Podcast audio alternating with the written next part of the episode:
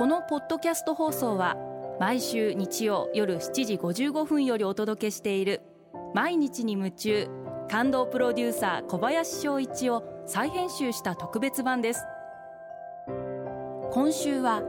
感動でヒット商品を生み出すをモットーに会社を経営している小林さんがあなたの仕事のお悩みや相談にお答えします。アルビオンの小林翔一です。今回はこちらのメッセージをご紹介させていただきます。26歳女性の方ですね。ありがとうございます。先日上司から今の仕事の目標や23年後になりたい姿を考えておいてと言われました。今の会社や仕事はとても充実しておりスタートアップの会社ということもあり自分たちで一から作っていく感じに楽しさを感じています。ですがいまいち目標というものが分かりません。ただ会社の大好きな仲間と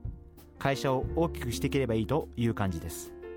目標はやはり持った方がいいのでしょうか？というご質問をいただきました。ありがとうございます。スタートアップの会社でやりがいのある仕事ができるという環境は素晴らしいことなんじゃないかなというふうに思っています。ですからもう日々が楽しいんでなんか特に目標を持つ必要がないという気持ちもよくわかります。ただまあ社会の中でこんな存在になりたいとかこういう存在意義のある会社にしたいとかなんか目標ってどうしても数字になりがちなんですけど私はどっちかっていうと存在意義を問うような目標の方が大切なんではないかなというふうに思うんでぜひそれはお一人で考えるんじゃなくてやっぱり会社のメンバー全員とうちの会社ってどんな存在になりたいかなっていうことをオープンに議論して会社のあるべき理想の姿みたいなものを皆さんで一言で理想の姿を作っていただいてそれを掲げるのがすごくいいんじゃないかなそんなふうに思ってます。私は会社の目標っていうのは絶対に数字ではない方がいいんじゃないかなというふうに思っています。アルビオンも経営理念というものがあってそこには美しい感動と信頼の輪を世界に広げる。会社の規模がちっちゃい時に最初見た時とんでもねえ経営理念だなと思ったんです。なんて生意気なずずしいどどこが美しい感動と信頼の輪を世界に広げるってそんな売り上げねえだろうと思ったんですけど。だけどやっぱりそういう夢を持っていると自分たちが見失いしそうになった時にやっぱり絶えずそこに戻れる経営理念目標ってそういうためにあるんじゃないかなそんなふうに思ってます。数字って楽なんですよね。実は目標を作る時に。でもどうしても数字になっちゃうと数字を達成するためにどうするかになってしまうんで。残念ながら日本の会社の中で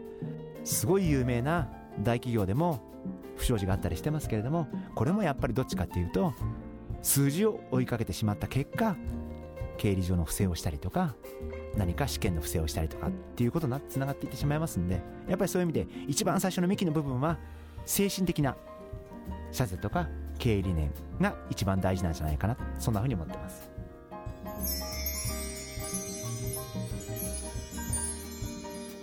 毎日に夢中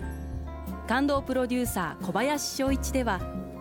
あなたからの仕事のお悩みを受け付けています。番組ホームページにあるメッセージフォームから送ってください。お送りいただいた方の中から抽選でアルビオン化粧品のロングセラー化粧水。薬用スキンコンディショナーエッセンシャルとソープをセットでプレゼントいたします。カリスマ社長に直接相談できるチャンスです。たくさんのメッセージをお待ちしています。